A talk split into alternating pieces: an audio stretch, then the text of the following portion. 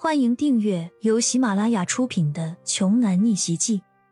我有一条金融街，作者山楂冰糖，由丹丹在发呆和创作实验室的小伙伴们为你完美演绎。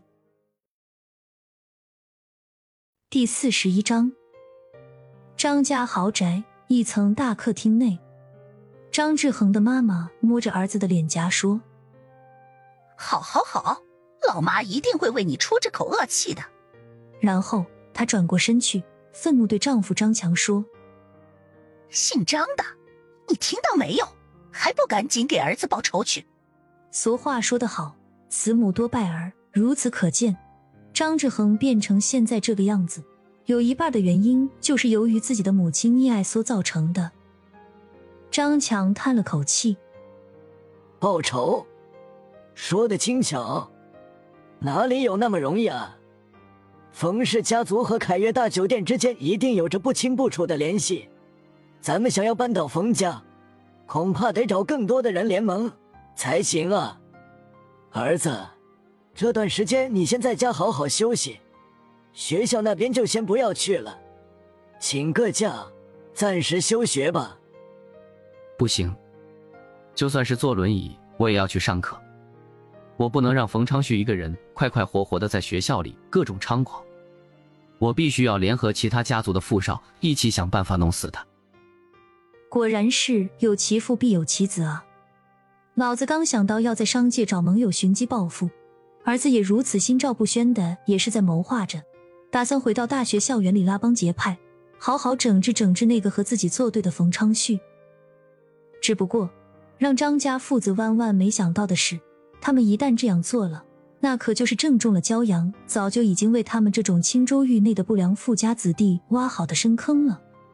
而那些胆敢与张志恒联盟的纨绔少爷们，也必将连带着一同被教训和惩罚。其实，做个好人并不难，最难的就是让那些不想成为好人的畜生懂得如何做个好人。接下来，席卷整个青州的贵族整风运动。即将在知名学府精彩上演。第二天清晨，骄阳锻炼完身体之后，就被庄九开车来接走了。今天上午，庄九要给骄阳介绍一个人。他们二人的车来到了一栋两层小楼的门口，从外面看起来，这里就好像是很多年以前的那种老厂区的职工宿舍楼。庄九先下了车，替骄阳打开车门。只听骄阳好奇的问了一句：“这里住的是谁啊？”“是马瑞东，他是青州教育界的老大，掌管着整个青州的教育产业。只不过，他勉强算是我们的手下之一吧。”“什么？我去！整个青州教育产业的掌权人，竟然只是我们焦家的手下，还只是勉强，还只是之一！我的天哪！”骄阳心中暗暗念叨着，简直是让他难以置信。先是话赶话，骄阳仅仅随便开了个玩笑，庄九就轻轻松松打了三百万的零花钱到他的个人账户上。而就在自己成为金融街少主人的当天，骄阳的银行卡就被系统默认升级为了最高等级，就连三十万的现金支出都因为数额太小了，他根本就不会收到流水变动的支取短信通知。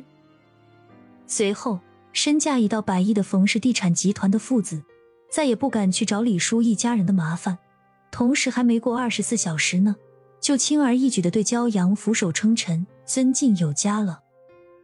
紧接着，远远超过冯氏家族资产总额的张氏电缆集团的独苗大少爷，因为当众戏弄和嘲讽了李欣，又出言不逊声长要打断骄阳的手脚，结果没用几十分钟的功夫。自己就浑身伤痕的被人抬回了家。在眼下全国范围内，青州市的教育实力可以称得上是名列前茅、首屈一指的。如此可见，金融街的势力果然是相当牛叉啊！简直就是普通小老百姓根本无法企及的，甚至可以说，只有你想不到的事情，没有金融街实现不了的事情。骄阳刚下车。小楼的正门就被人从里面推开了。从楼内走出来一位貌似五十多岁的男人，西服革履的国字脸，表情看起来很是庄重严肃。骄阳心里揣测着，想必这个人就应该是马瑞东了吧。马瑞东恭恭敬敬的迎向骄阳，少爷，请进。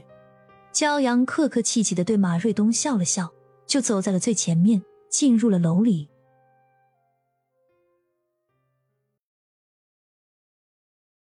本集播讲完毕，想听更多精彩内容，欢迎关注“丹丹在发呆”。